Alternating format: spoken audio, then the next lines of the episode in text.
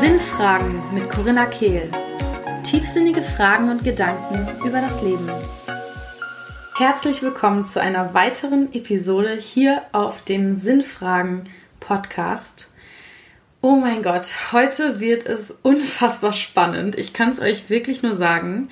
Ich habe heute Stefan Hine im Interview beziehungsweise im Gespräch und wir reden darüber, ja, ob alle Menschen glücklich sein wollen und noch über einige andere Dinge wie Disziplin und Erfolg und oh, also erstmal zu Stefan und mir. Ich habe ihn auf der APC 3 kennengelernt, ähm, auf unserem Event in Arco.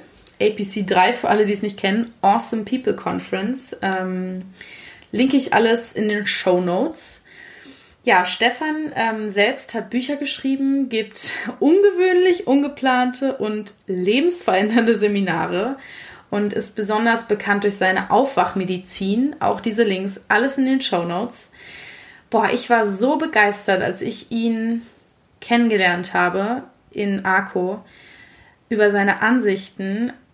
Es ist so radikal, es hat mich echt schockiert und gleichzeitig begeistert und mir so eine Hoffnung aufs Leben gegeben und so eine spielerische Sicht, dass ich danach ähm, entschieden hatte, bei Robert aufzuhören. Also das war wirklich sehr, sehr lebensverändernd. Auch dieses ähm, heutige Gespräch hat bei mir wieder einiges verändert und oh, ich freue mich total. Es wird auch ums Thema Geld gehen übrigens. Ähm, vielleicht werdet ihr heute auch eine etwas andere Sicht aufs Leben bekommen. Ich bin super gespannt. Schreibt uns gerne mal bei Facebook oder so, ähm, ja, was ihr so denkt und ob ihr auch so schockiert seid, wie ich es beim ersten Mal war. Ähm, ja, lass mir super gerne ein Abo da, denn das ja, hilft mir bei iTunes besser gerankt zu werden und lässt dich immer up to date. Jetzt diven wir ganz, ganz tief in diese Podcast-Folge. Aber vorher will ich noch kurz äh, das Gewinnspiel erwähnen, das diese Woche läuft.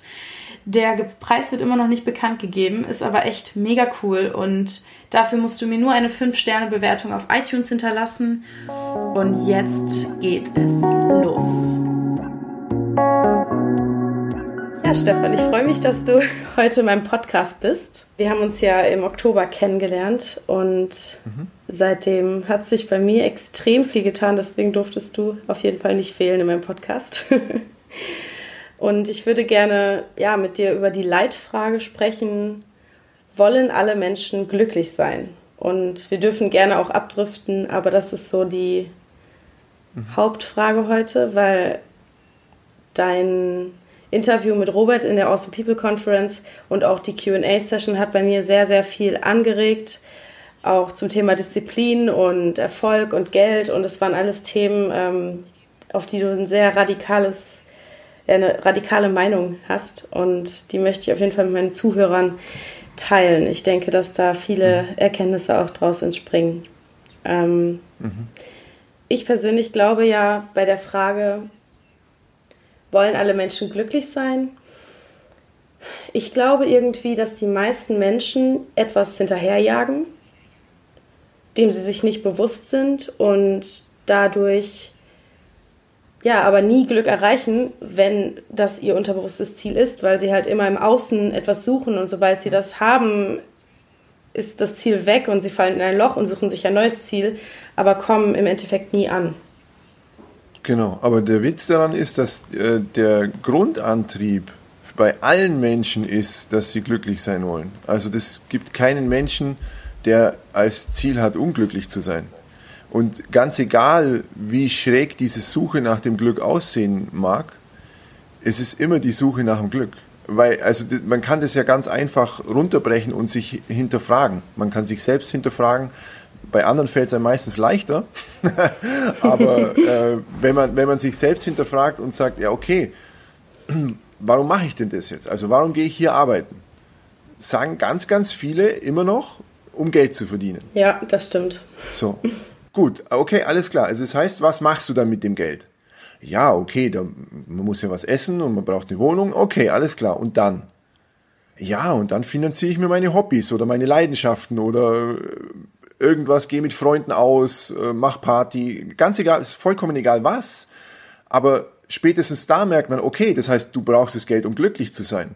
Denn der, der erste Teil, klar, kann man sagen, ist ab, äh, ist, ist die, ähm, die, die Grundbedürfnisse stillen sozusagen, ja, dass man im Winter nicht erfriert und dass man nicht verhungert und nicht verdurstet. Aber wenn das, nur diese Kleinigkeiten, wenn die gegeben sind, dann ist die Suche immer nach dem Glück. Und die Frage ist nur, wo suchen wir das?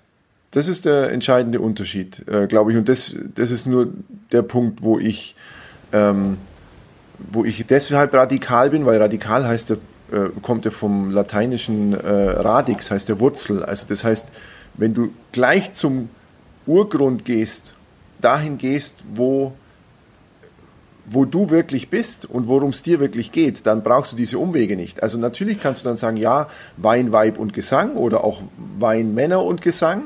Äh, das funktioniert ja auch über eine gewisse Zeitspanne und ist manchmal auch ganz lustig und kann ja ganz nett sein. Ist nichts dagegen einzuwenden.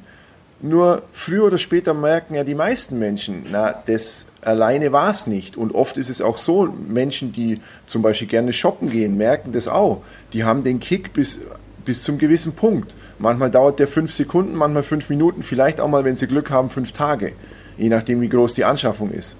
Aber dann ist er wieder weg. Und dann ist die Frage, was jagst du da eigentlich hinterher oder was, was willst du eigentlich? Und kein Mensch will Geld, kein Mensch will Ruhm und Ehre. Das ist alles sekundär. Das ist im Idealfall nur eine Begleiterscheinung von dem, dass du das machst, was du wirklich willst. Was ist für dich Glück? Ähm, das ist eine gute Frage, weil äh, das ist ja auch eine große Diskussion in unserer Gesellschaft, so nach dem Motto, alle streben, sind so Adrenalin-Junkies und äh, von einem High zum nächsten. Ich glaube, dass Glück eher ein tiefes Gefühl, Gefühl der Zufriedenheit ist für mich. Mhm. Ähm, und nicht jetzt, oh, ich bin immer glücklich. Ich kann auch unglücklich zufrieden sein.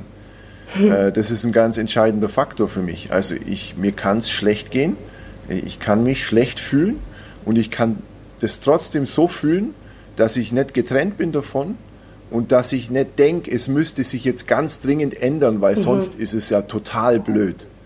Ja, das sehe ich ganz genauso. Also du drückst es so ein bisschen in anderen Worten aus, als ich es ausgedrückt hätte, aber im Endeffekt glaube ich, dass wir vom Gleichen reden. Es ist eben, ich finde es voll interessant, weil ich äh, auch in meinen Coachings gehe ich auch immer wieder diese Warum-Frage durch. Dieses, hm. okay, warum machst du das? Okay, und warum machst du das? Und warum machst du das? Ja. Und im Endeffekt enden die Leute immer entweder bei einem Grund, der der Angst entspringt oder der Liebe. Und meistens ist ja. es leider der Angst, weil er unbewusst gewählt ist und eben nicht ja, erstmal hinterfragt wurde. Und ja. Glück in dem Fall ist ja auch Liebe. Und deswegen finde ich auch irgendwie dass glücklich so ein Wort ist, das voll missverstanden oder, oder zumindest nicht so, wie ich es interpretiere, in der Welt ja. ausgelegt wird, weil es eben ja. Glücklich gleich happy ist eben nicht der Fall oder Liebe gleich happy ist auch nicht der Fall. Ich kann auch in Liebe trauern und in Frieden sein mit mir und sagen, es ist okay, dass ich mich gerade so fühle und das auch so empfinden. Genau, genau, das ist der entscheidende Punkt. Ich habe gerade eine Aufwachmedizin zu dem Thema geschrieben, weil das Thema Selbstliebe ja auch so ganz groß ist und alle, alle erzählen dir, jeder, jeder gute Coach sagt dir, oder auch jeder schlechte Coach, ich weiß es nicht, sagt dir, du musst dich selbst lieben. Ja, und dann hat mich eine Klientin aber mal vor, weiß gar nicht, drei, vier, fünf Jahren gefragt, ja, Stefan, wie geht denn das? Wie, ja. wie macht man das? Und das ist, das ist eine sehr gute Frage, weil wenn du dich vor einen Spiegel stellst und sagst, oh, ich habe mich so lieb und ich bin so toll, erstens kann das auch eine komische Form von Eitelkeit sein und äh, eine, eine, Variante sein, die dir gar nicht hilft, ganz unabhängig davon, wie es die anderen finden, das ist total egal, aber es geht ja immer um dich, es geht ja darum, hilft es dir?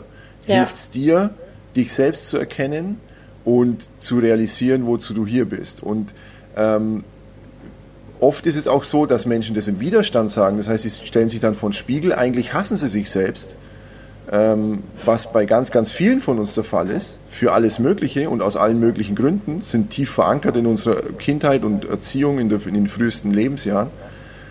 Und dann sage ich mir, ich liebe mich, aber das ist ein innerer Widerspruch, den kann ich nicht auflösen. Das ist total unmöglich. Mhm.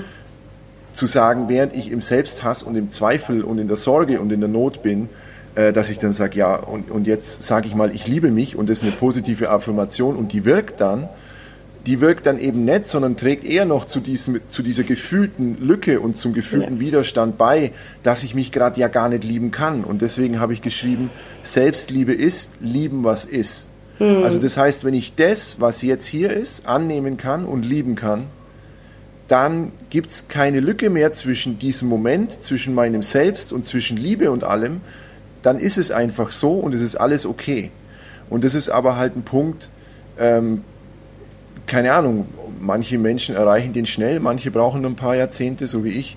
Ähm, und der ist nie zu Ende. Das ist, das ist eine Geschichte, die nie aufhört. Da kann ich nicht sagen, ah, ich bin angekommen. so. ja. ja, das, für mich ist es etwas, was, äh, was auch äh, Praxis erfordert, bewusste, bewusste Praxis insofern, dass ich das in jedem Moment, selbst in den Momenten, die ich hasse, wo ich mich selbst hasse, wo ich andere hasse, wo ich sage, das ist jetzt scheiße gelaufen, das ist jetzt ganz schlimm und das ist ganz furchtbar, selbst in den Momenten das zu üben. Es ist einfach in den glücklichen Momenten oder in den Momenten, wo alles gut läuft. Da tun wir uns total gut mit diesen ganzen Übungen. Aber in dem Moment, wo es scheiße läuft, da tun wir uns richtig schwer damit. Und das ist die große Herausforderung. Das, das ist auch das, äh, woran die meisten scheitern, leider. Ja, ja, ich finde es genau, da bin ich genau bei dir. Also dieses Wort Selbstliebe allein finde ich mittlerweile so ausgelutscht. Also es benutzt ja jeder und es bedeutet nichts mehr.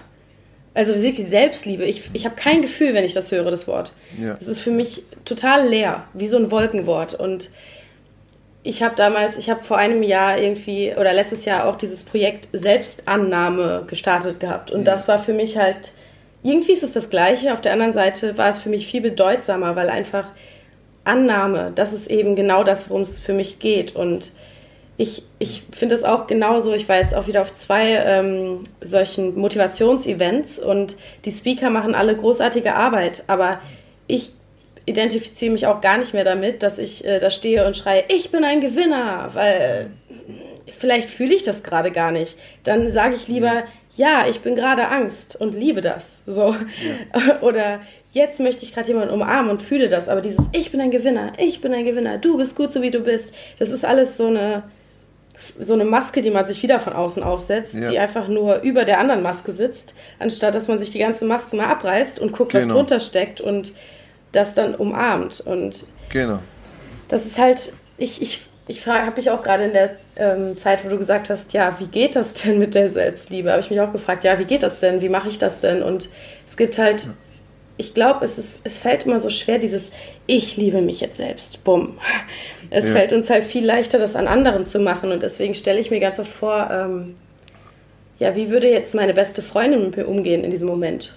Mhm. Und dann versuche ich dieses Gefühl zu erzeugen, wie ich mit meiner besten Freundin auch umgehen würde, wenn sie in der Situation ja. wäre und ich glaube, das ist so ein ganz cooler Umweg, um da auch irgendwie diese Annahme herzustellen, uns einfach mal zu trennen von uns und irgendwie eine andere Perspektive einzunehmen. Es gibt dann äh, einen sehr kritischen Teil, der, der, der geht jetzt, äh, der ist vielleicht ein bisschen heikel, aber ich muss das ansprechen. Ähm, weil das gegen niemand persönlich geht, sondern das ist was Allgemeines, was, äh, was ich gemeinsam mit meiner Lektorin festgestellt habe. Es gibt einfach viele Autoren, die schreiben Bücher zu Themen, die angesagt sind. Also das heißt, es sind äh, richtig, regelrechte Auftragswerke, Auftragsarbeiten. Das heißt, der Verlag sagt, hey, gerade im Moment, im Moment ist Selbstliebe ein großes Thema. Welcher unserer Autoren hat Lust darüber zu schreiben? Mhm. Und dann melden sich drei und irgendeiner davon macht's dann oder bekommt den Job sozusagen. Der Verlag kann ja, wie will der Verlag prüfen, welche praktische Erfahrung derjenige hat, ja? Wie will der Verlag das überprüfen, ob das stimmt, was der schreibt? Das geht nicht. Und deswegen gibt's einfach, nicht nur, aber es gibt eine ganze Menge an Ratgebern, die sind oft nur abgeschrieben. Und jetzt kann ich ja zum Beispiel Byron Katie abschreiben. Ja, Byron Katie ist für mich authentisch zum Beispiel. Ja, ich liebe Byron Katie. Ja. Nur wenn ich von Byron Katie, also wenn ich Stefan Hine im Buch schreibe und dabei abschreibe von Byron Katie, weil ich das zwar als wahr erkannt habe, aber selbst noch nicht lebe, dann wird das schon schwierig. Mhm. Dann ist es schon kritisch. Ganz egal, wie sehr ich davon überzeugt bin. Sondern es entspringt einfach nicht meinem tiefsten Sein. Bei Byron Katie äh, fühle ich das, dass es ihrem tiefsten Sein entspringt. Hm. Und wenn ich das, wenn ich das also, und das möchte ich allen mitgeben, die, die gehypt sind oder die sagen, ja Mensch, aber alle sagen doch Selbstliebe oder alle sagen doch, ah, du musst meditieren oder du musst es so machen oder das ist der richtige Weg. Schau dir immer die Autoren gut an. Schau dir an, wofür die stehen und schau dir an, wie du dich fühlst, wenn du Bücher von denen in der Hand hast, wenn du sie vielleicht sogar bei Vorlesungen besuchst oder in Workshops oder wo auch immer. Schau, also fühl bei dir selber nach, weil das ist der, die, der nächste Punkt, auf den ich unbedingt auch zu sprechen kommen wollte.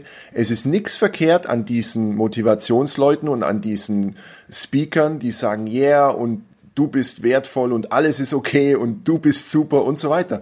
Da ist gar nichts dagegen einzuwenden, wenn derjenige, der dorthin geht, mit das erkennt, worum es ihm geht, dann ist es total egal, was der erzählt, weil dir geht es immer darum, dass du Menschen suchst, die ähm, oder du, dass du Menschen gut findest, die in der Schwingung sind, die du gut findest. Das heißt, es geht nicht um die Worte, die der verwendet, es geht nicht darum, was der sagt. Und das stimmt auf allen Ebenen, ob das ein Verkäufer ist oder ob das ein spiritueller Lehrer ist oder ein Coach oder ein Speaker, ist total egal. Es geht nicht darum, welche Worte der verwendet und welche Methoden der erklärt, sondern es geht um den Menschen.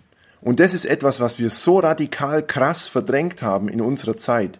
Wir denken, jeder ist ersetzbar, alles ist austauschbar, man muss nur die Methode beherrschen und dann funktioniert das. Und das stimmt nicht. Das kannst du sehen an tausenden Leuten, die jede Woche oder jeden Monat einen Podcast aufmachen. Der eine geht ab, der andere nicht. Und da gibt's oft diese Regeln zum Beispiel nicht. Man kann es nicht sagen. Man kann nicht sagen, ja, der hat alles richtig gemacht, weil Facebook-Werbung hier und da, Posting, Instagram, tralala und so weiter. Ja, es funktioniert bei einigen und weil es bei denen funktioniert hat, machen die eine Regel draus.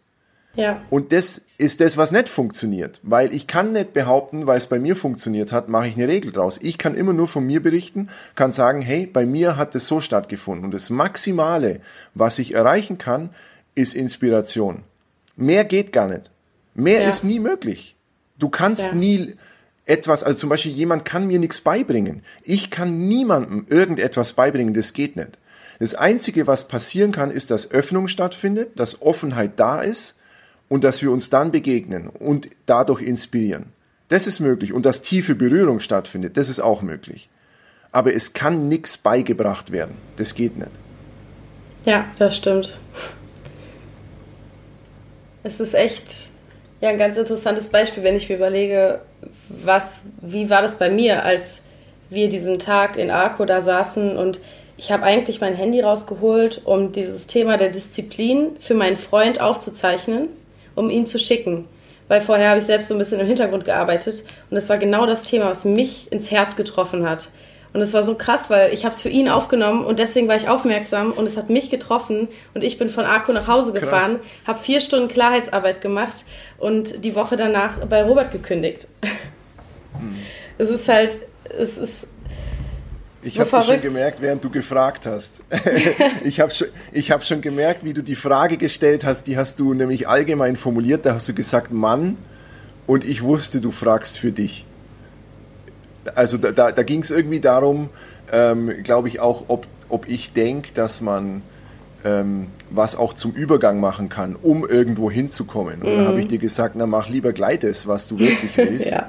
statt irgendwie einen Umweg zu gehen. Das ist auch so ähm, das habe ich früher auch gemacht. Ja? Äh, und manchmal, ich sage nicht, dass es unbedingt verkehrt ist, aber da mache ich einen Job, der mir keinen Spaß macht, um mir dann halt ein Rad zu kaufen und dann Fahrrad fahren zu können, was ich eigentlich machen will. Ja? Statt halt mit einem schlechteren Fahrrad Fahrrad zu fahren und gleich das zu machen, was ich mm. mir mhm. leisten kann, wofür ich nicht sparen muss, wofür ich kein Geld brauche. Und wo ich dann gleich das machen kann, was ich eigentlich will. Stattdessen stehe ich jeden Samstag irgendwie irgendwo in einem, in einem Supermarkt und sortiere Regale ein, worauf ich überhaupt keinen Bock habe in Wahrheit. Und wo ich nur die. Stunden zähle und jede Stunde, Gott sei Dank, wieder 10 Euro, wieder 10 Euro, wenn ich Glück habe. Ja? Und das, das ist der Punkt, um, um den es da ging. Wo, wo, den den finde ich so wichtig, weil wir sonst das Leben, und das machen die meisten Menschen, in die Zukunft verschieben. Ja. Frag mal, wie viele Menschen, also ich meine, du bist jetzt noch jünger, aber frag mal, wie viele Menschen in meinem Alter so irgendwas 40, Mitte 40 schon an die Rente denken. Die zählen noch die Jahre. Und ich denke mir, ja, krass, das ist, ja. das ist echt hart. Ja. Ja, ich, das ist eben auch genau das, was ich irgendwie in dieser Welt verändern will, weil ich mir früher schon, klar, ich habe auch nicht immer den komplett direkten Weg gewählt, aber ich wusste schon mhm. immer, irgendwie gibt es bestimmt mehr als das, was so die meisten machen einfach. Ja. Ja. Wofür? Also wirklich, es ist halt diese radikalen Entscheidungen, die ich auch in meinem Leben schon getroffen habe, diese Bauchentscheidungen, diese, ich mache es jetzt einfach, keine Ahnung, was passiert, das waren immer die besten Entscheidungen in meinem Leben, weil ich einfach danach, ja. danach, ja, keine Ahnung, es haben sich exponentielle Sachen ergeben, die mein Verstand niemals hätte zusammenbauen können. Woher hätte ich ja. vor einem Jahr wissen sollen, dass ich mich bei Robert bewerbe und sofort nach Bali fliege, so? Ja. Wäre ich nie drauf gekommen, in meinem Leben nicht. Ich glaube, was bei mir der entscheidende Punkt war, ähm, dass ich mit mehr Vertrauen solche Entscheidungen getroffen habe, war, dass ich mir eben bewusst gemacht habe, was war bisher so der Antrieb, den ich hatte in meinem Leben. Mhm. Der wirkliche Antrieb, warum stehe ich morgens auf und tue die Dinge, die ich tue. Und es war halt ganz tief in mir Anerkennung, heißt der Wunsch nach Liebe.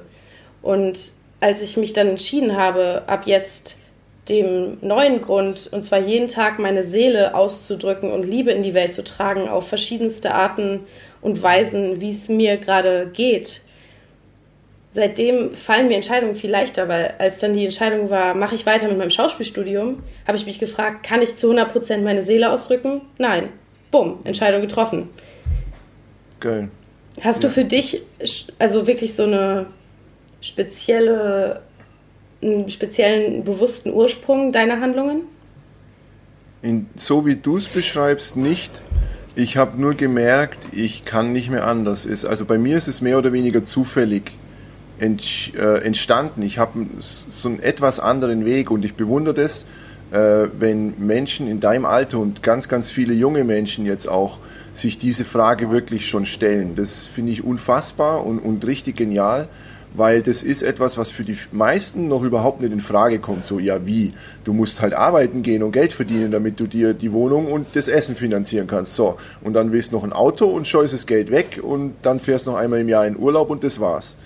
Und sich diese Frage vorher zu stellen, bevor man mit diesem Hamsterrad beginnt, finde ich endlos wertvoll. Ja. Äh, bei, bei mir war es anders. Ich bin ich war zwar nie so richtig in diesem klassischen Arbeitnehmer-Hamsterrad drin, aber ich war halt in einem selbstständigen Hamsterrad, was nicht besser ist. Nein. Und, und da habe ich halt ähm, schon angefangen, immer mehr das zu machen, was mir Spaß macht, aber so richtig vorstellen konnte ich es mir dann doch nicht, dass das, was einem Spaß macht und was einem ultra leicht fällt, sodass es einem niemals wie Arbeit erscheint, dass man dafür Geld bekommt. Das war nicht auf meinem Schirm, das konnte ich mir nicht vorstellen und habe dann aber trotzdem entgegen aller Zweifler, innen und außen, jede Menge, halt trotzdem das gemacht, was mir Spaß macht, unabhängig vom Geld. Und das war die, die krasseste Entscheidung meines Lebens, die, die aber keine einzelne Entscheidung war, sondern das sind, ist eine Abfolge von Entscheidungen, immer wieder, jeden Tag wieder, ja, okay, der Geldhahn ist zu, ich kriege nirgends mehr Geld her und ich folge trotzdem meiner Freude. Und ich gehe trotzdem Radfahren, wenn ich mir nicht mal mehr eine neue Kette oder neue Reifen kaufen kann. Ich flick die alten so lang, bis sie auseinanderfallen. Und ich gehe jetzt Radfahren. Das war einfach mein, ähm, ich würde dann nicht mal sagen Herzenswunsch oder sonst irgendwas, das wäre alles übertrieben, sondern ich habe einfach gesagt, was macht mir Spaß? Und das, was ich in meinem Leben gefunden habe, was mich immer begleitet hat, war der Radsport. Und an dem habe ich mich orientiert und dann habe ich mehr davon gemacht. Und ich war dann so verrückt, dass ich mir zu einer Zeit, wo ich mir nicht mal die Miete in Höhe von 300 Euro mehr leisten konnte und tatsächlich auch monatsweise nicht gezahlt habe, äh, habe ich mir trotzdem einen Trainer im Wert von 200 Euro im Monat genommen. Einfach weil ich gesagt habe, Mountainbiken, Radsport, das ist meins und das wird jetzt forciert. Punkt. Und was dann passiert ist, konnte ich, das ist genau das, was du vorhin erzählt hast, dass man das nicht planen kann. Das konnte ich nicht auf dem Radar haben, das geht nicht, weil der Verstand das niemals begreifen wird. Nur im Nachhinein kannst du eine tolle Geschichte erzählen, so wie ich jetzt. Aber während du das machst, denkst du dir, nee, Stefan, du bist der größte Vollidiot. Warum kannst du nicht einmal vernünftig arbeiten gehen, ordentlich Kohle verdienen, dir was auf die Seite legen, ein bisschen was sparen und dann einfach ein tolles Leben haben? Nee, du musst immer mit dem Kopf durch die Wand, du musst immer deinen eigenen Weg und so weiter, immer der Rebell sein, bla bla bla. Diese ganzen inneren Verurteilungen auch, die ja alle von außen kommen. Ähm, weil dann ist was entstanden, was ich nicht, was ich nicht fassen konnte. Ich sitze auf dem Rad und bin einfach nur berührt. Ich, ich weiß gar nicht, woher das kommt. Ich kannte das Gefühl gar nicht. Warum sitzt ein damals, keine Ahnung, 37-Jähriger auf dem Rad und fängt an zu heulen? Also meine Trainingskollegen, ich immer, habe immer alleine trainiert, nicht deswegen, sondern weil ich gerne alleine fahre. Aber wenn mich da jemand getroffen hätte und da sitzt ein Typ heulend auf dem Rad, der hätte gedacht, der muss vielleicht helfen oder so. Aber ich habe es endlos genossen. Ich habe es endlos genossen. Es war einfach schön. Und plötzlich sind mir dann halt Zitate eingefallen. Und da habe ich immer gedacht, das ist etwas, was ich schon mal gelesen habe. Und da habe ich, bin ich, habe ich es aufgeschrieben während dem Radfahren, war der einzige Radfahrer mit einem Zettel und Stift dabei. weil ich kein Handy habe und nichts zum Aufsprechen und so, ja. Und dann habe ich halt gemerkt, ich habe immer gedacht, die gibt's schon, aber dann habe ich recherchiert und habe gesehen, nee, hat noch niemand gesagt, noch niemand annähernd. Ich habe dann alle Varianten durchprobiert, alle grammatikalischen Formen und so weiter und habe gemerkt, nee, ja, woher kommen die? Ich hatte keine Ahnung. Und ich musste die dann einfach aufschreiben. Also ich habe sie dann für mich aufgeschrieben und ich habe es dann angefangen auf Facebook zu posten. Und so ist überhaupt was vollkommen Neues entstanden. Was jetzt dazu geführt hat, dass ich Autor bin. Aber ganz im Ernst, vor fünf Jahren, wenn mir jemand gesagt hat, und es haben Leute gesagt, Stefan, du bist ein Schreibgott und du schreibst super geil und du wirst mal Autor. Ich gesagt, was? Ich Autor, vergiss es. Ich habe keine Ahnung. Ich weiß nicht, wie man Bücher macht. Mittlerweile habe ich davon mehr Ahnung als einige Verlage. Also, aber das liegt daran, weil es nicht um diese Ahnung in der Methode geht, sondern es geht um das, was dahinter steht. Und da fragen mich jetzt die Verlage auch, Stefan, wie machst du das? Was ist dein Erfolgsgeheimnis? Und es ist so leicht und gleichzeitig so schwer, weil das Erfolgsgeheimnis ist einfach, ich habe mehr von dem gemacht, was mir Freude macht und ich bin radikal konsequent und ehrlich zu mir selbst als allererstes. Das heißt, ich laufe nicht in der Welt rum und sag allen Leuten, wie beschissen sie sind oder wie toll sie sind. Das heißt, ich bin nicht ehrlich zu den anderen, sondern ich bin erst ehrlich zu mir. Und auf der Basis ist alles bei mir entstanden, was, was jetzt, was man jetzt außen sieht, sieben Jahre nach, oder zehn Jahre nachdem ich diesen Weg angefangen habe. Hm, ja. Und das ist das Krasse, was die meisten Menschen vergessen oder denken, ja, der Stefan, der hat leicht reden, jetzt läuft's bei ihm. Ja, ja, aber ich, ich kenne die harten Zeiten und ich kenne die besser als die meisten Menschen. Ja, vermutlich ist auch das ein Grund für deinen Erfolg. Also ich habe das Gefühl, wenn ich mir so Menschen anschaue, die entweder viel Geld haben, erfolgreich sind oder einfach einen tollen Job machen, den sie lieben, dass die halt irgendwie alle nicht so geboren wurden. Ne? Also die haben irgendwie alle eine Story und das, ich glaube, das ist auch eins der Probleme in der Gesellschaft, dass die meisten solche Angst davor haben, Schmerzen zu empfinden, dass sie eben so auf so einem Nullpunkt, in so einem neutralen Bereich laufen und ja. funktionieren, also wirklich funktionieren, von außen ge getragen werden. Ja. Und sich nicht trauen, Schmerzen zu empfinden, mal auf die Nase zu fallen und deswegen ja. auch nie Großartiges schaffen, weil sie immer in diesem Mittelpunkt bleiben, wo nichts ja, Tolles, genau. aber auch nichts Schlimmes passiert.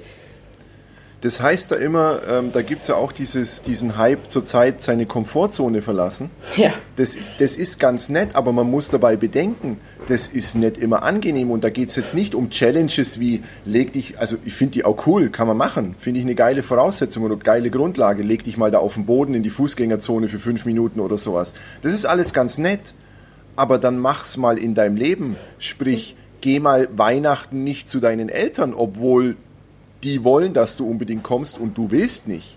Hm. Mach mal sowas. Und das sind die Herausforderungen, vor denen wir alle stehen, weil wir, wir sind trainiert, wir sind programmiert auf bestimmte Verhaltensweisen entgegen unserer Gefühle.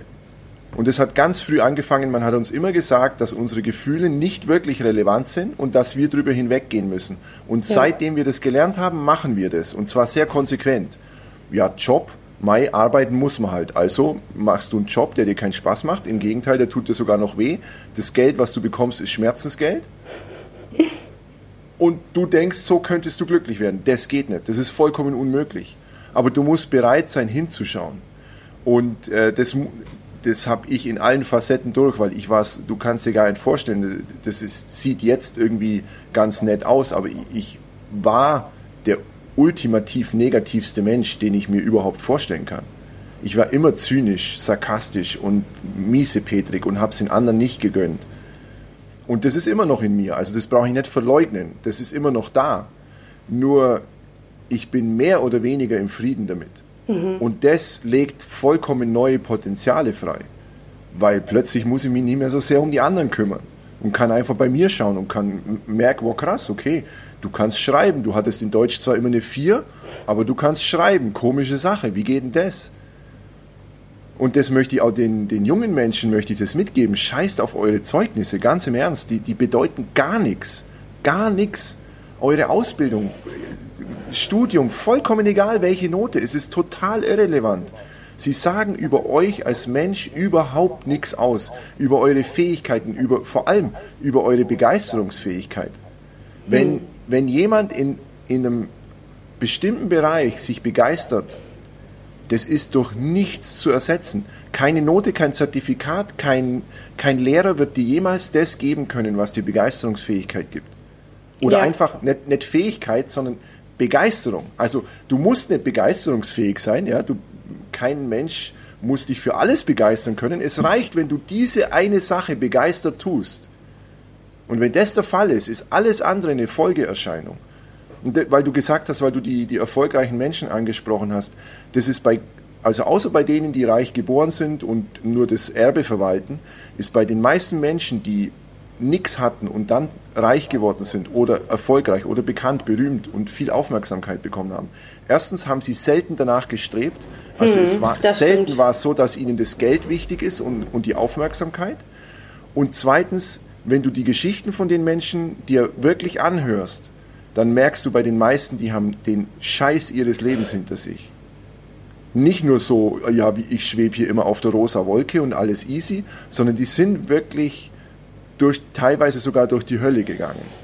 Und das ist das, was du mit dem Schmerz des Übergangs oder mit dem Schmerzenempfinden, das hat äh, der Professor Kruse hat das mal gesagt, es gibt zu wenig Menschen, die, also jeder will erfolgreich sein, aber es gibt zu wenig Menschen, die bereit sind, den Schmerz des Übergangs zu fühlen.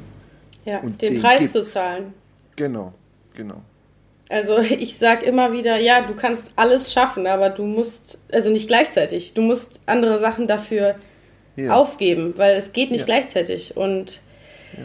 ich, ich finde das mit der Begeisterungsfähigkeit kann, kann, kann man auch wirklich auf so einem total einem Gefühlslevel ausdrücken, weil es irgendwie so ein Baby ist das beste Beispiel. Ein Baby ist pure Liebe. Ja. Jeder guckt Babys an, jeder liebt ja. Babys, außer die Menschen, die wirklich so zynisch sind, dass sie das gar nicht ertragen können. Ja. Babys, ich kann mir den ganzen Tag Videos anschauen und es wird nicht langweilig so. Und Babys sind einfach nur, sie sind. Und das genau so ist es, wenn, wenn du, Begeisterung ist ja auch Liebe. Und wenn du echte Begeisterung für was empfindest, dann, ich meine, auf dieser Welt ist es wirklich nicht schwer, damit rauszustechen.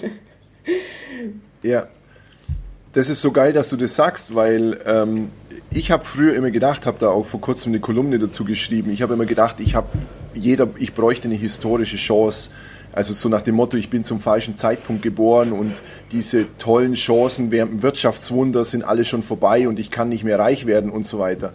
Und die Wahrheit ist, dass wir eine immense historische Chance haben. Wir leben in einer Welt, die so programmiert ist und so durchsetzt von Negativität, dass du als begeister, begeisterter Mensch immer herausstichst. Auch negativ, du fällst auch negativ auf bei manchen, die das nicht verkraften, ja, ist okay. Und äh, das, du wirst aber auch andere mitreißen, weil die Menschen sehnen sich danach, nach authentisch begeisterten Menschen. Wenn man das künstlich macht, so lala. Ne? Also ist ganz nett und es hält dann auch ein Wochenende oder eine Woche, aber dann ist auch wieder vorbei. Aber wenn du das wirklich authentisch lebst und andere Menschen da mitnehmen kannst, das hält ein Leben lang. Und äh, das überdauert die Zeiten. Das ist, das ist immens. Und da gibt es für jeden Menschen andere. Also ich bin nicht für jeden der Richtige, du bist nicht für jeden die Richtige. Da gibt es für jeden Menschen andere, aber wir sind eben für einen Teil, sind wir genau die Richtigen. Und das ist das Schöne daran, die, die, die finden sich und manchmal bist du auch nur ein 5-Minuten-Begleiter und der ist wieder weg. Und manchmal bist du ein 5-Jahres-Begleiter und dann ist er weg. Das ist, nicht, das ist nicht das Relevante, weil wenn du von innen nach außen lebst, dann du brauchst die Aufmerksamkeit nicht mehr. Du brauchst auch das Geld von den Leuten nicht mehr. Das kommt eh zu dir.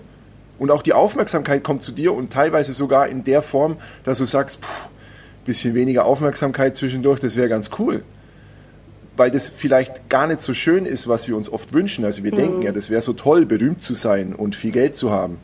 Ja, sprich mal mit reichen, berühmten Menschen. Frag mal Robbie Williams, ob das immer so cool war, äh, Alkoholiker und drogenabhängig und sonst irgendwas zu sein. Ja. Und da, da siehst du dann plötzlich eine ganz andere Welt, die gar nicht so einfach ist. Ja, das stimmt. Ähm, Christian Bischof hat am Wochenende auch gesagt, frag dich immer, was für eine Kehrseite die Medaille hat deiner Ziele. Es ist halt echt so, wir, wir denken, wir stellen uns immer irgendwas darunter vor, gehen dann blind mit Scheuklappen darauf zu ja. und als wenn wir da sind, denken wir so, oh, das habe ich jetzt nicht erwartet. ja, genau, ja. Ich finde da ein Beispiel so geil, toll, dass du das ansprichst. Ich, ich, ich äh, fange an, Christian Bischof immer mehr zu mögen, äh, weil das, das eine sehr, sehr wahre Geschichte ist. Ähm, du, kann, du kannst sie ins Extrem ableiten und kannst sagen, okay, stell dir einfach mal vor, du hättest wirklich diese gute Fee und die würde alle deine Wünsche erfüllen. Jede Sekunde, egal welchen Wunsch du hast, er ist sofort erfüllt du, wenn du das wirklich durchzelebrierst, dann wird dir klar, dass dir spätestens nach einem Tag ultra langweilig wird. Hm. Weil du hast ja alles. Du kannst ja. sagen, hey, Leben am Strand, Palast, Bedienstete, alle, ist es für alles gesorgt, du musst gar nichts mehr machen. Du, du schnippst ja immer nur mit dem Finger oder sagst es halt der guten Fee. So. Das heißt, das kann ja gar nicht der Grund sein, warum du hier bist, weil es wäre dir definitiv immens langweilig. Weil es gibt nichts mehr zu tun. Und der Mensch ist ein Wesen, das auf Tätigkeit oder Tätigsein angelegt ist. Also du willst, jeder Mensch will was machen. Jeder Mensch hat Lust, etwas zu bewegen. Ähm, das, wie du, was du angesprochen hast, ist auch so schön mit den Kindern, wie die hierher kommen. Ein Kind kennt noch nicht mal das Konzept vom Schmerz des Übergangs. Im Kind ist es vollkommen egal. Ein Kind fällt auch hin und dann hat es Schmerzen, aber es macht einfach nochmal. Hm. Das, das sagt nicht, oh Gott, dieser Schrank oder dieser Tisch da im Raum, das war jetzt meine größte Blockade beim, beim Gehen lernen, ja, die muss ich aus dem Weg räumen. Nee, das geht halt entweder drumrum oder nimmt den Tisch als, als Hilfe und stützt sich auf und zieht sich hoch und fängt nochmal an zu laufen. Ja. Das hat diese, ähm, diese versteinerten, verknöcherten Strukturen im Denken, die wir haben, hat das nicht. Das ist, das Denken beim Kind ist total äh, flüssig, ja, das ist wie ein Fluss. Ja, machen wir halt was Neues oder schau, schauen wir, wie es da drüben aussieht. Und halt, hier ist es gerade irgendwie blöd, also gehen wir dahin. Und das, das Dumme ist nur, dass die Kinder in, einem, in der Regel in einem Umfeld aufwachsen, das sie sehr krass prägt äh, und diese Strukturen, diese, diese verknöcherten Strukturen, in denen wir leben, halt komplett aufs Kind übertragen werden. Was wahrscheinlich auch gar nicht möglich ist, dass nicht passiert. Ja. Also ich glaube nicht, dass ich meinem Kind nichts mitgeben würde, wo das anschließend sagt, naja, den Hau habe ich halt von meinem Vater. Das ist so, das ist, das ist vollkommen normal, aber darum geht es nicht. Es geht ja nur darum, das zu erkennen. Das ist schon der erste Schritt, das reicht. Ja, es ist ja wie mit dem Erfolg. Wäre ja langweilig, wenn die Kinder rein in Liebe auf die Welt kommen, dann hätten sie hier nichts zu tun. Weil wir ja. sind auf der Welt, um Erfahrungen zu machen und um uns wieder selbst zu erkennen, wie ich das jedenfalls sehe. Ja. Und ähm, ja, ja, genau. Ja, wenn ein Kind rein auf die Welt kommt, kann es auch wieder zur Seele werden, ja. weil hat ja keine Aufgabe hier. genau, genau. Das, das wäre total, es, es gäbe keinen Sinn, es gäbe keine Entwicklung. Ja. Ich habe, ähm, ich muss jetzt nochmal auf das Thema Disziplin zu sprechen kommen, weil mhm. es macht mich immer noch extrem emotional, wenn Leute darüber reden, und ich habe jetzt auch, bei Christian Bischof ging es auch wieder um Disziplin und ich, ich weiß, dass es auch Auslegungssache ist. Also Disziplin ist nicht gleich Disziplin, ähm, weil ein Kind, das Laufen lernt, ist auch diszipliniert aus meinen Augen, nur dass es sich dafür nicht von außen zwingt oder sagt, so, ich muss jetzt noch fünfmal aufstehen für heute und dann gehe ich schlafen. Dann war es ein guter Tag. Ähm, es ist halt ein innerer Drang und das macht es, bis es das geschafft hat. So. Und ich bin halt der Meinung, und ich vermute du auch, dass es halt auch im Erwachsenenleben noch möglich ist. Oder dass es zumindest. Absolut. Wieder ich bin kein. Ich bin überhaupt kein, also da, wenn ich da Christian Bischof äh, widerspreche, dann mache ich das hiermit offiziell. Ich bin überhaupt kein Freund von Disziplin. Aus einem sehr, sehr einfachen Grund, nämlich alles, worüber wir gerade bisher gesprochen haben. Alles das spricht komplett gegen Disziplin. Genau wie du sagst, das Kind hat Disziplin noch nicht mal im Kopf als ein Konzept und es sagt sich noch nicht mal, oh, ich muss das machen, bis ich es kann. Ein Kind ist in derartiger spielerischer Freude und Begeisterung, dass es gar kein Ende von seiner Entwicklung sieht, sondern die Entwicklung an sich, die, Tätig, die Tätigkeit, ist immer schon der Sinn. Da gibt es nicht, ja, und dann, wenn ich 100 Meter laufen kann, dann bin ich am Ziel. Oder nein, wenn ich 100 Kilometer, nein, 1000 Kilometer. Das, solche Gedanken hat ein Kind nicht. Das ist einfach im, im ständigen Tun und in der ständigen Selbstentwicklung. Aber ohne dieses, du musst dich selbst entwickeln, du brauchst Disziplin und du musst in der Früh morgens um fünf aufstehen, damit da überhaupt was aus dir wird. So ganz bestimmt nicht. Das ist genau das, was wir die letzten Jahrhunderte gemacht haben und was überhaupt nicht funktioniert, sondern was uns nur zu billigen Arbeitskräften und Arbeitsmaschinen heranzieht. Das ist alles. Aber sich selbst leben sieht anders aus und sein Innerstes nach außen zu tragen auch. Und vor allem ein Leben im, nenn's wie du willst, im Flow, seine Gabe leben, wie immer ein Leben in Liebe, e, vollkommen egal, wie du das nennen willst, hat mit Disziplin überhaupt nichts zu tun, weil die Disziplin ergibt sich aus dem heraus, dass du etwas tust, was dich so begeistert, dass du ja gar nichts anderes willst. Und dann brauchst du auch kein Produktivitätslevel erreichen, weil du bist in dem, nur indem du bist, bist du schon produktiv. Ich merke das bei mir, das äh, mag jetzt äh, für manche komisch, für manches vielleicht sogar überheblich klingen, aber ich kann meine Gespräche mit allen, die, die in meinem Team sind, könnte ich alle aufzeichnen und einfach senden. Das, die sind bereichernd. Für mich auch. Das, was ich da erfahre, ist für, ist für mich bereichernd. Das, was Sie von mir mitnehmen, ist für Sie bereichernd. Das passiert nebenbei. Das ist wie Kaffeekränzchen. Ja, aber halt auf einer auf eine Ebene, wie es wir jetzt machen, da, wo, wo wir uns austauschen. Und ähm, ich bin mir, seitdem ich das für mich entdeckt habe, bin ich mir sicher, dass das für jeden Menschen existiert, vollkommen unabhängig davon, was es ist.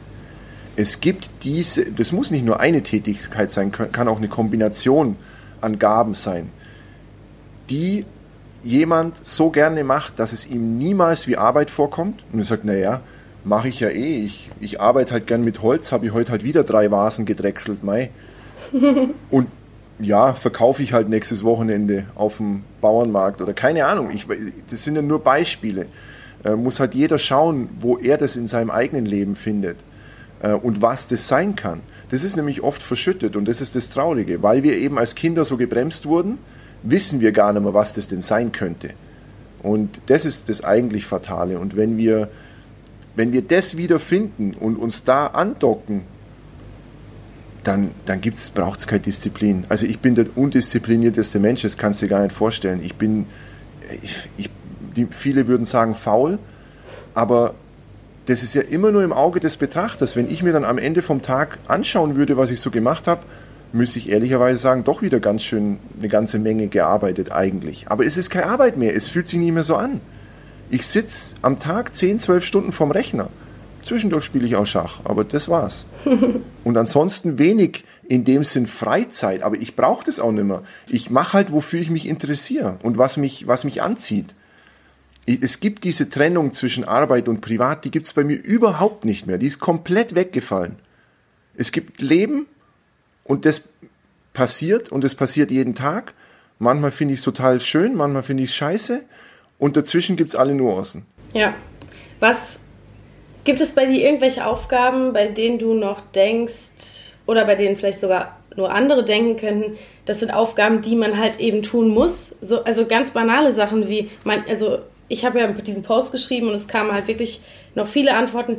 ja, meistens geht das, aber es gibt ja noch die paar Sachen, die man halt immer tun muss. Und ich persönlich, ich, ich konnte da kaum diskutieren, weil wenn ich wirklich in meiner Mitte bin, dann macht mir fucking alles Spaß, was ich tue. Auch spülen und saugen. Ja. Natürlich ist es nicht immer so. Ich bin ja auch nicht Buddha oder so. Aber ja, ja. wenn ich in meiner Mitte bin und das in dem Moment tue, wo ich mich danach fühle, es kommen immer Momente, wo ich mich nach Spülen fühle. Wo ich mir Musik anmache und spüle und die Wohnung putze. Ja, wie das, siehst du das? Das ist so schön, das ist so schön, dass du das sagst, weil das die absolute Wahrheit ist. Ich, ich krieg das nicht auf, also doch, ich verstehe, warum die Menschen das nicht verstehen. Ich verstehe es. weil uns gesagt wurde, es gehört halt einfach dazu. Spülen, putzen, Steuererklärung, ganz egal, nimm, nimm das, was dir am wenigsten Spaß macht. Ja, bei mir ist es Putzen zum Beispiel. Du musst es machen. Und ich habe es getestet. Ich habe es einfach jahrelang nicht gemacht. Wirklich jahrelang nicht gemacht. Und es stimmt nicht, dass dann die Welt untergeht, sondern dann habe ich einfach eine dreckige Wohnung. Das ist alles. Ja, und ich lade vielleicht nicht so gern Leute zu mir ein, weil es mir peinlich ist. Ja, dann lade ich halt keine Leute ein. Dann gehe ich halt mit denen in einen Café. Wo, wo ist das Problem? Das Problem ist erst, wenn ich darunter leiden würde, aber das tue ich ja nicht. Und dann kommen Menschen in meine ultra dreckige Wohnung und die normalerweise zum Beispiel, Pia ist, äh, hat mal bei mir übernachtet, die kann normalerweise nicht durchschlafen, legt sich auf meine staubige Couch und pennt wie ein kleines Kind bis am nächsten Morgen um elf. so, also das irgendwo gibt es halt auch andere Sachen außer Disziplin, Sauberkeit und Ordnung. Ja, das ist, das ist so ein deutsches Prinzip, das ist so tief in uns angelegt und wir stehen halt einfach mit allem, was wir haben und nicht haben, stehen wir dafür und denken, das muss aber so sein. Und ich kann jedem nur empfehlen, das, wovor, was er denkt, dass er machen muss, und er macht es aber nicht gern, wirklich sein zu lassen und wirklich nicht zu machen und herauszufinden, was dann passiert, weil das, was dann passiert, ist ein Wunder ist. Und es gibt zwei Möglichkeiten. Entweder du machst es halt nicht und du merkst, macht auch nichts, dass ich es nicht mache.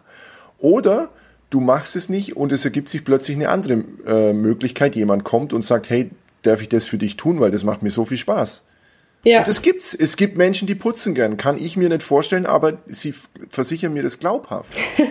und es kommt noch, also ich habe das auch in einem anderen Bereich geübt, äh, weil ich ja auch äh, so habe ja auch immer gedacht, ah ja, Business und E-Mails beantworten und, und abarbeiten und so weiter. Und dann habe ich teilweise 50, 60 E-Mails zum Abarbeiten, ja, und die Fenster werden immer mehr und immer mehr. Plötzlich stürzt mein Rechner ab. Ja, habe ich sie halt alle verloren und weiß nicht mehr, wem ich antworten wollte, zum Beispiel. Oder, was auch oft passiert ist, ich habe das einfach zwei Wochen, drei Wochen nicht gemacht. Und in der vierten Woche habe ich einen Vormittag und da beantworte ich innerhalb von zwei Stunden 30, 40, 50 E-Mails mit Links. Wie wenn's nix wäre.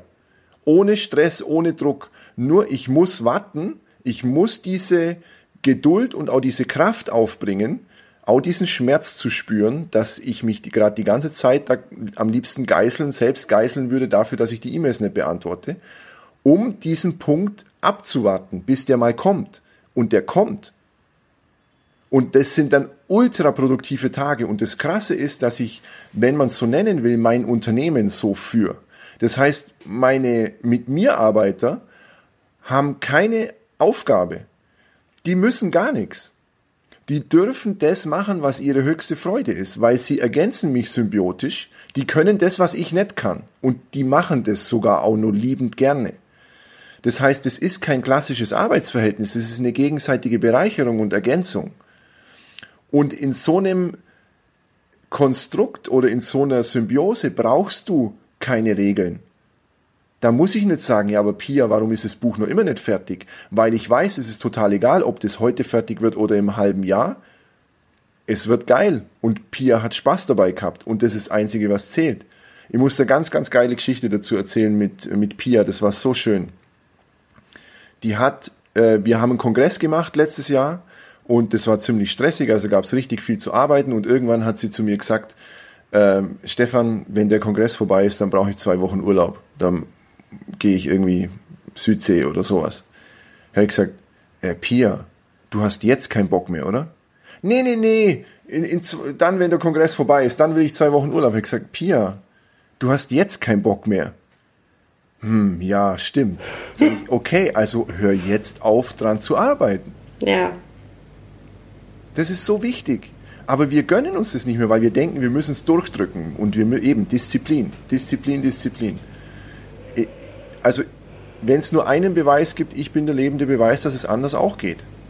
Ich, ich habe es für mich in meinem Leben bewiesen. Das, was sich niemand vorstellen kann. Und es braucht nur eine einzige Ausnahme, um die Regel zu durchbrechen. Du brauchst keine 100. Ich reich mir als Regelbrecher in dem Bereich, dass ich sage, nee, geht auch anders. Ja, das ist so schön. Ehrlich, das inspiriert mich gerade auch nochmal richtig, weil ich, ich das im Ansatz auf jeden Fall auch schon lebe, aber ich merke, dass ich es noch weiter treiben darf. Hm. also ich hatte auch eine ähnliche Situation. Ähm, ich mache gerade, oder ich, äh, meine Webseite ist gerade in Arbeit und ähm, ich hatte eigentlich morgen die Deadline. Pff Deadline. Mhm. Was ja. für ein Wort. Deadline. und, ja. und ich, hab, ich hatte echt in den letzten Wochen, teilweise Wochen, da habe ich irgendwie gar nicht dran gearbeitet, an nichts so, an meinem Business-Konzept, äh, alles nicht so. Und irgendwann habe ich mir gedacht, scheiß doch drauf auf diese, auf diese Deadline. Und dann ähm, hat mir meine Grafikdesignerin geschrieben vor ein paar Tagen und meinte so, du, es tut mir so leid, dass ich noch nicht weiter bin, ähm, bei meiner Familie gerade schwierige Situation und ja, mir geht es momentan nicht so gut, aber ich setze mich morgen auf jeden Fall dran. Ich so, nein, du nimmst dir morgen auf jeden Fall frei und wenn ja. du tust, als das Letzte, was du tust, ist für mich zu arbeiten, das ist mir, selbst wenn es in einem Jahr fertig wird, sorg erstmal für dich. Und es ja. hat sich auch für mich so gut angefühlt, dass ich das, allein das für dieses Gefühl sich schon gelohnt hat. Ich hatte echt ja. das Gefühl, ich habe gerade jemandem so krass was Gutes getan und mir ging es gut, ihr ging es gut, uns ging es gut. Ähm, sie hat jetzt wahrscheinlich doppelt so viel Lust für mich zu arbeiten. Ja. Also es, man kann nur gewinnen. Also jeder Absolut. von uns kann nur gewinnen. Wahnsinn. Das ist so wertvoll, was du da gerade erzählt hast. So, so wertvoll. Es gibt nichts Schöneres, fast nichts Bereichenderes für mich in meinem Leben, wie anderen Menschen den Druck zu nehmen, den sie sich selbst machen. Ja. Es gibt nichts Besseres. Weil unter Druck funktionierst du zwar, aber in Wahrheit nur auf Sparflamme. Wenn du ohne Druck begeistert bist, ey, da gibt's kein Halten mehr. Die, die Menschen, wenn ich, wenn ich denen meine Weltsicht erzähle, dann sagen die ja immer so, mm, aber Stefan, wie soll denn das funktionieren? Du musst dir mal überlegen, wie soll da die Welt funktionieren und wie, wie soll denn das alles gehen? Und dann sage ich, alter Schwede, wir haben 70 Prozent der Menschen, die arbeiten, die alle innerlich schon gekündigt haben. Ob die anderen 30 Prozent glücklich sind in ihrer Arbeit, ist noch gar nicht wirklich gesichert. Und selbst trotz dieser fatalen Zahlen und trotz dieser krassen Schieflage funktioniert unser Wirtschaftssystem. Das ist ein fucking Wunder. Das ist abgefahren, dass es überhaupt funktioniert bei 70 Prozent der Menschen, die innerlich gekündigt haben. Krass. Stell dir mal vor, was passieren würde, wenn diese 70 Prozent in ihrer höchsten Freude sind, wenn die mit Begeisterung arbeiten an Projekten, die ihnen wirklich Spaß machen, die es nicht wegen Geld machen. Wir hätten eine Wirtschaft, die wir, wir würden gar nicht mehr hinterherkommen. Nicht, weil wir so viel produzieren, wir würden effizient werden ohne Ende. Es, es wäre einfach schön, gemeinsam sich mit, mit anderen Menschen auszutauschen oder auch alleine an Projekten zu arbeiten. Vollkommen egal. Es wäre einfach der Himmel auf Erden. Und, wir, und wir bräuchten gar nichts mehr. Weil äh, die Arbeit an sich wäre ja schon das Geile, die Tätigkeit selbst, ja. Und deswegen gibt's nichts Besseres, was du machen kannst, als überall, wo Druck drin ist, Druck rausnehmen. Und sagen, okay, dann, nee, nicht übermorgen. Egal wann.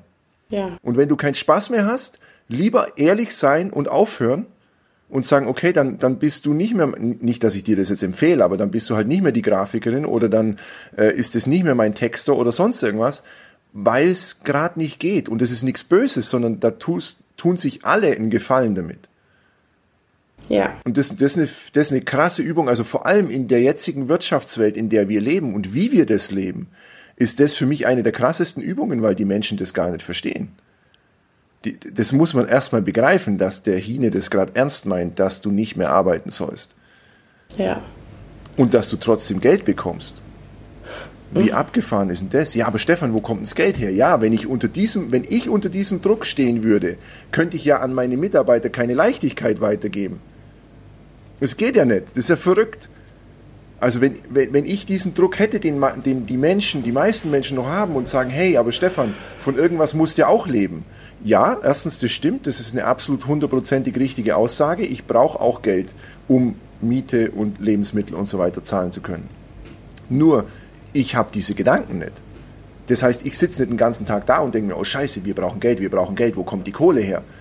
Und ich habe ja auch Verantwortung für meine Mitarbeiter, das ist ja ganz furchtbar. Und oh Gott, oh Gott, ich habe jetzt plötzlich weniger wie früher und wo kommt denn jetzt der Rest her und wie zahle ich das alles? Das habe ich nicht.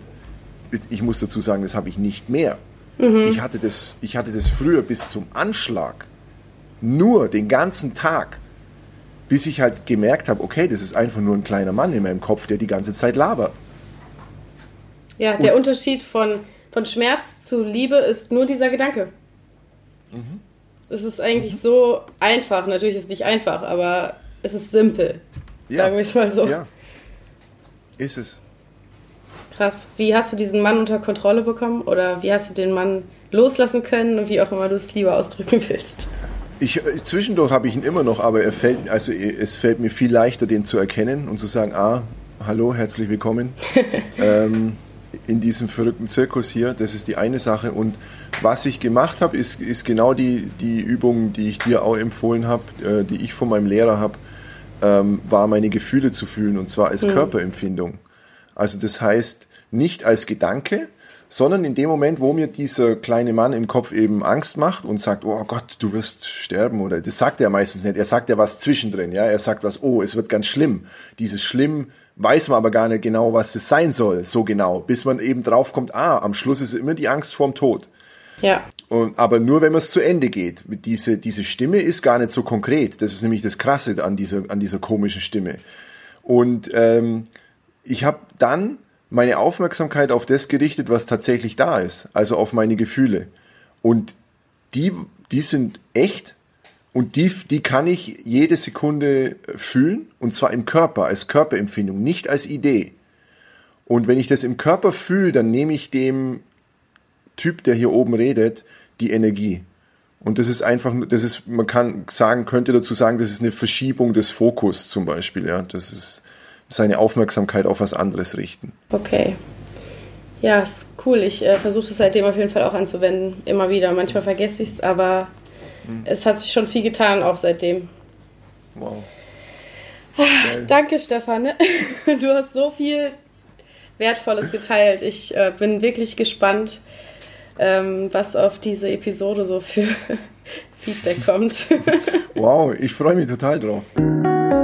Das war wirklich ein Gespräch, das ich jedem empfehle zu hören. Also Stefan ist für mich so eine Inspiration, indem er einfach nur er ist und zeigt mir immer wieder, was das Wesentliche in diesem Leben ist. Auch wenn ich nicht mit allem zu 100% übereinstimme, was er sagt. Ähm, seine Radikalität hilft mir einfach, noch radikaler zu sein mit meinem eigenen Glück, mit meinen eigenen Bedürfnissen und das ist so wertvoll.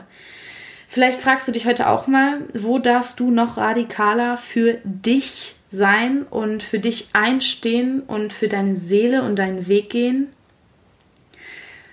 Ja, in den Show Notes ist seine Webseite verlinkt und schau dort auf jeden Fall mal vorbei. Er schickt täglich mega coole Aufwach-Quickies per E-Mail raus und die habe ich auch abonniert. Die sind wirklich mega inspirierend. Und lass ein Abo da. In der nächsten Episode wird es um Beziehungen und Sex gehen. Das wird auch sehr spannend. Und danke, dass du heute so ein offenes Ohr für uns hattest.